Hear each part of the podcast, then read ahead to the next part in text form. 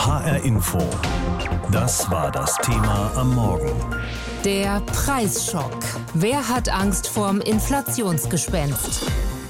Wenn man für den Euro nicht mehr so viel Ware bekommt wie zuvor, dann ist das Inflation oder anders gesagt, alles wird teurer. Wir spüren und sehen es gerade überall im Supermarkt, an der Tankstelle. Seit dem Sommer klettert die Inflation auch ständig nach oben. Inzwischen sind wir bei 4,1 Prozent angelangt und ein Ende ist noch nicht abzusehen. Das macht Angst. Uns Deutschen besonders, denn der Werteverlust des Geldes hat bei uns historische Gründe. Nils Redeker hat sich das mal genauer angeschaut. Er ist Politikwissenschaftler an der deutsch-französischen Denkfabrik Jacques Delors Institut in Berlin. Ich habe mit ihm gesprochen und ich wollte von ihm wissen, Sie haben die Deutschen gefragt, was sie über die Wirtschaftsgeschichte zwischen dem Ersten und dem Zweiten Weltkrieg wissen. Was ist denn bei dieser Umfrage rausgekommen? Wir haben uns eigentlich in der Studie gefragt, warum gerade die Hyperinflation in der deutschen geldpolitischen Debatte äh, so eine große Rolle spielt. Tatsächlich ist es ja so, dass immer wenn es in Deutschland um Inflation geht, dass es dann sehr schnell der Verweis kommt auf Schubkarren voller Geldscheine, Geldbündel, die man zum Verfeuern benutzt hat und das dann auch in Verbindung gesetzt wird mit dem Ende der Weimarer Republik, mit dem Scheitern der ersten deutschen Demokratie und dem Aufstieg der Nazis, nicht wahr?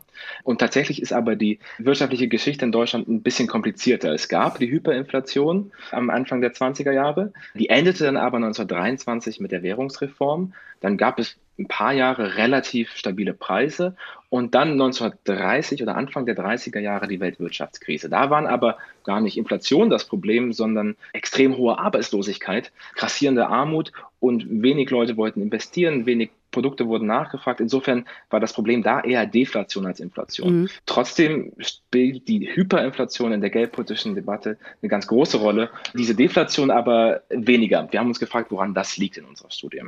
Haben Sie da Antworten drauf gefunden?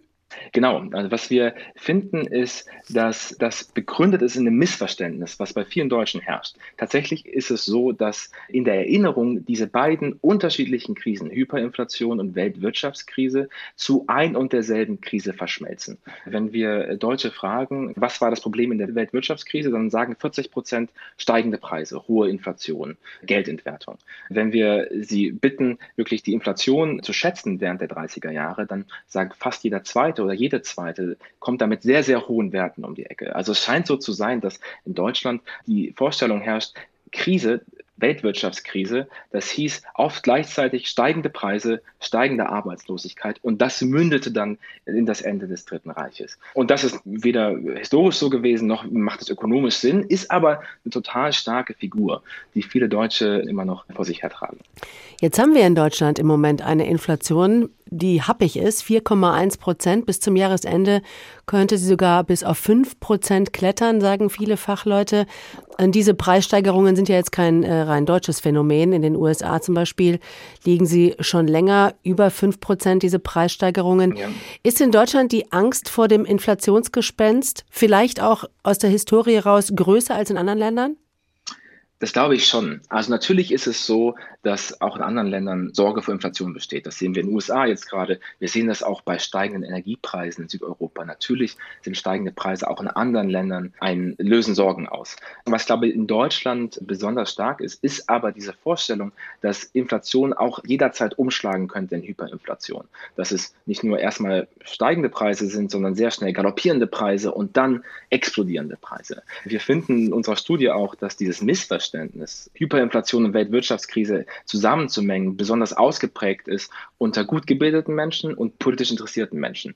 Also diejenigen, die wirklich auch die Nachrichten verfolgen, die politisch aktiv sind mit einer hohen Wahrscheinlichkeit, haben besonders Angst vor Inflation in Deutschland. Und ich glaube, das ist schon geprägt durch dieses schiefe Bild, was oft in Deutschland noch vorherrscht. Mit dem Wissen aus Ihrer Umfrage und dem Blick ins Ausland, wie man dort mit dem Thema umgeht, was müssten denn die Politik und auch die Europäische Zentralbank tun, um die Debatte bei uns vielleicht wieder ein bisschen mehr zu versachlichen und könnte und so vielleicht auch ein Stück weit diese German Inflationsangst ausgetrieben werden? Ich glaube tatsächlich, dass das gar nicht so sehr das Problem der EZB ist. Die macht das eigentlich besonders unter der Leitung von Christine Lagarde sehr stark, dass sie versucht, ihre Politik zu erklären, dass sie versucht, Inflationsängste runterzunehmen, dass sich auch wirklich EZB-MitarbeiterInnen auf Twitter in Diskussionen hängen und zu beruhigen und zu sagen, das Problem ist weniger stark, als es gemacht wird in der deutschen Debatte. Ich glaube, es sind zwei Dinge, wo das herkommt. Das eine ist tatsächlich die mediale Bearbeitung des Themas. Es ist eben sehr schnell in Deutschland der Fall, dass Medien, und zwar durch die Bank weg, über alle politischen Couleur, jede Form von Inflation in Verbindung mit Hyperinflation und als riesiges Problem darstellen. Das ist schon was Deutsches, sehr Spezifisches. Und das andere ist, es ist natürlich auch politisch verführerisch, dieses Bild zu bedienen. Denn wenn man der Meinung ist, dass der Staat sich gerade sowieso ein bisschen übernimmt, zu viel Geld ausgibt, zu viel Nachfragesteigerung macht, dann kommt es ganz gelegen, zu sagen, oh, Achtung, das führt auch zu Inflation und das bekommen wir dann nicht mehr in den Griff. Das funktioniert auch. Also wir finden in unserer Studie schon auch, dass gerade der Verweis auf Weimar und die Hyperinflation WählerInnen, die dem konservativen Spektrum zuneigen, noch inflationsaverser macht, noch schneller dazu bringt zu sagen, jetzt muss der Staat gegenhalten. Und das ist natürlich was, was für bestimmte politische Argumente sehr gelegen kommt. Also ich glaube, auf der einen Seite müssten Medien differenzierter berichten, auf der anderen Seite müsste in politischen Debatten nicht so schnell in diese Kiste gegriffen werden und ein bisschen mit feinerem Besteck versucht werden zu begründen, woher kommt denn jetzt gerade diese Inflation und warum ist es ein Problem, dass man auch geldpolitisch wieder in den Griff kriegen. Und wer in diesen Tagen auch noch sein Auto voll tanken musste, der musste so richtig tief in die Tasche greifen und hat wahrscheinlich jetzt auch schon Angst davor, den Öltank im Keller aufzufüllen oder die Heizung aufzudrehen. Alles ist teurer geworden. Wo merken Sie, dass Ihr Leben auch gerade wirklich teuer ist? Lebensmittel. Sprit, also da bin ich sehr enttäuscht. Die Friseure sind unglaublich teurer geworden. Ich habe, glaube ich, damals für einen halben Tank, glaube ich, für 31 Euro gezahlt. Jetzt zahle ich zum Teil 58 Euro. Die Benzinpreise steigern sich ins Unermessliche. Ich würde mir schon wünschen, dass wieder ein bisschen runtergehen die Preise, dass die Regierung jetzt mal ein bisschen darauf achtet, auch jetzt gerade mit den Ölpreisen, dass da irgendwas mal was geschieht. Gell? Ja, warum steigen die Preise so? Das liegt an der Inflation. Die ist auf 4,1 Prozent im September geklettert. Auch hier Rekord. Das ist der höchste Wert seit der Wiedervereinigung.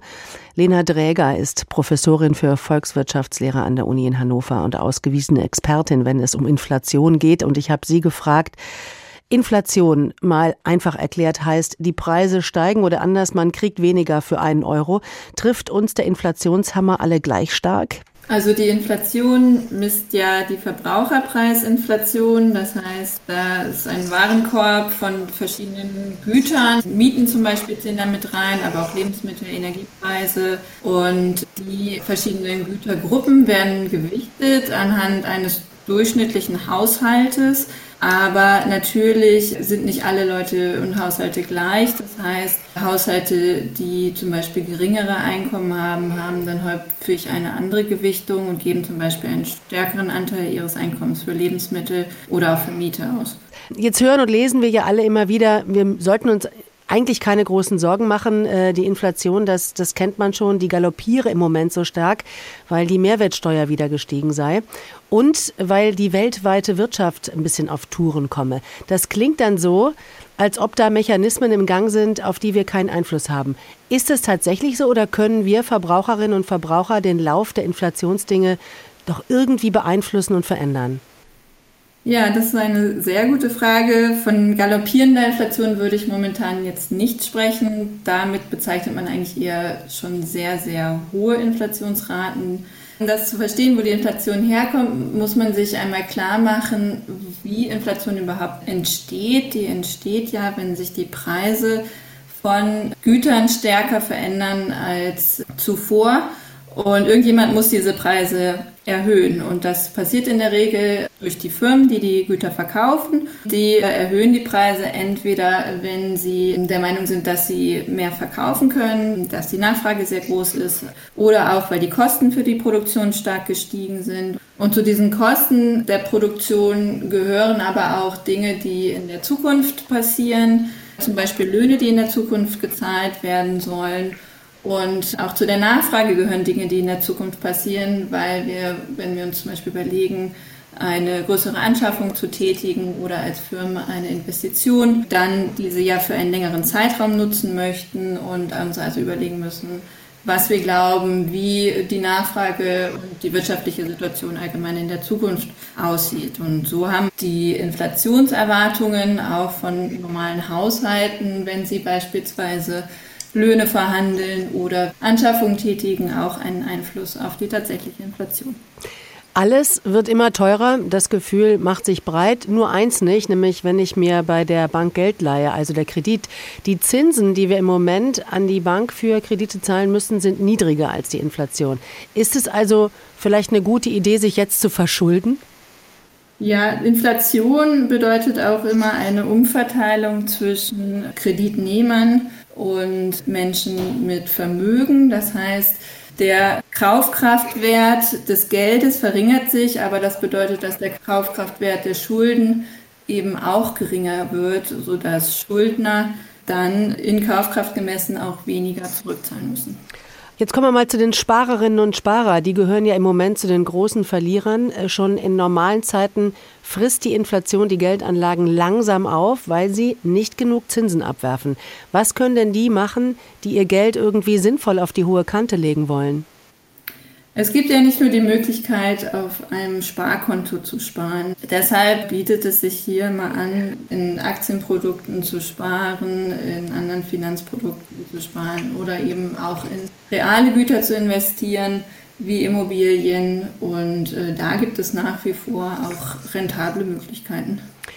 Jetzt heißt es immer wieder, das Ende der Fahnenstange in Sachen Inflation ist noch gar nicht erreicht. Die könnte sogar noch auf 5 Prozent hochspringen. Muss jetzt der Staat eingreifen, um eben einen sehr teuren Herbst und einen noch viel teureren Winter bei uns zu verhindern? Der Staat selber nicht so sehr viele Möglichkeiten, direkt auf die Inflation einzuwirken. Allerdings hat der Staat die Möglichkeit, besonders betroffene Bevölkerungsgruppen zu unterstützen oder auch Effekte von Preissteigerungen, die jetzt zum Beispiel auf dem Energiemarkt aufgrund der höheren CO2-Bepreisung stattfinden, dann durch Entlastungen auf anderer Seite wieder auszugleichen. Nullzins, Strafzinsen, Inflation. Es ist gerade nicht leicht, wenn man Geld sparen möchte. Auf dem Girokonto gibt es kaum noch Zinsen. Die Inflation ist deutlich höher. Und wer nur wenig Geld zur Seite legen kann, der hat es richtig schwer, ein Vermögen aufzubauen. Zum Beispiel trifft das junge Leute hart, die fürs Alter vorsorgen wollen. Wie sie sparen und welche Tipps Fachleute geben, Ursula Mayer berichtet. Leicht fällt Lena Hock das Sparen nicht. Zwar bekommt die 28 Jahre alte Studentin aus Gießen BAföG, aber sie hat auch viele Ausgaben. Vor allem muss sie für ihre Wohnung jeden Monat Miete zahlen, erzählt sie. Und deshalb habe ich mir dann einfach noch einen Nebenjob gesucht, damit ich ein bisschen was zur Seite legen kann. Durch ihren Job als Hilfskraft an der Uni ist Lena seit kurzem aber in der Lage, jeden Monat ganze 200 Euro auf die hohe Kante zu legen. Das macht sie direkt am Monatsanfang. Das ist ein Trick, den habe ich mir aus einem Podcast quasi abgeguckt weil man ja am Ende des Monats hat man ja nie was übrig zum Sparen. 1000 Euro hat sie auf diese Weise bereits gespart. Die liegen nun auf einem Unterkonto ihres Girokontos. Oskar Stolper beschäftigt sich an der Universität Marburg mit Geldanlagen und der Psychologie der Sparer. Er mahnt, 1000 Euro auf dem Girokonto verzinsen sich nicht, in keinster Weise, weil wir eben in einer Null- bzw. Negativzinsphase verharren, schon seit vielen Jahren. Gleichzeitig haben wir jetzt eine deutlich anziehende Inflation, und das führt dazu, dass der Kaufkraftverlust den es in der Vergangenheit auch schon gab, sich nochmal verschärft. Das heißt also, Verbraucher können sich mit ihrem Geld immer weniger kaufen angesichts der steigenden Preise. Zuletzt stiegen sie um über vier Prozent. Und einmal angenommen, die Preise klettern in den nächsten zehn Jahren weiter so stark nach oben, dann wären die 1000 Euro von Lena Hock am Ende ein Drittel weniger wert. Deshalb muss das Geld runter vom Girokonto, besser auch von Tagesgeld- und Festgeldkonten, mahnt Wirtschaftswissenschaftler Stolper. Um etwas gegen die Inflation zu tun und ein Vermögen aufzubauen, sollten Sparer das Geld anlegen, zum Beispiel in Aktien investieren. Allerdings können deren Kurse schwanken, daher empfiehlt Stolper Geduld. Ich lasse dieses Geld, das ich hier anspare, lange liegen, 15 Jahre oder noch länger und habe dann eine Situation, in der zumindest historisch es noch nie den Fall gab, dass ich mit meiner Aktienanlage einen Verlust erziele. Noch weniger Risiko gehen Verbraucher laut Stolper ein, wenn sie ihr Geld in börsennotierte Indexfonds stecken, sogenannte ETFs. Sie bilden die Entwicklung eines ganzen Börsenindex wie dem DAX nach. In solche ETFs investiert Christoph Wittmann bereits. Jeden Monat reserviert der Frankfurter Student dafür 50 Euro. So spart auch er für künftige Anschaffungen und fürs Alter. Wenn ich mal später ein Haus kaufen will oder mein erstes Auto, da muss man halt drauf sparen. Ich könnte mir das jetzt nicht so leisten als Einmalzahlung. Wobei das mit dem Sparen so eine Sache ist, denn derzeit bekommt der Student eine durchschnittliche Rendite von 4 Prozent, sodass er gerade einmal den Kaufkraftverlust durch die Inflation ausgleichen kann. Dadurch, dass man Geld angespart hat, noch mehr Geld zu machen, ist nicht so einfach. Allerdings erzählt Christoph Wittmann auch, dass viele andere Studenten derzeit überhaupt nicht sparen können, weil sie ihre Jobs infolge der Krise verloren haben. Andere wiederum sind bei den Geldanlagen viel experimentierfreudiger und investieren etwa in Kryptowährungen wie Bitcoin. Den Hype darum kann Christoph Wittmann nicht verstehen, denn ich habe auch schon mitgekriegt, dass manche Leute Geld verloren haben. HR Info. Das Thema. Wer es hört, hat mehr zu sagen.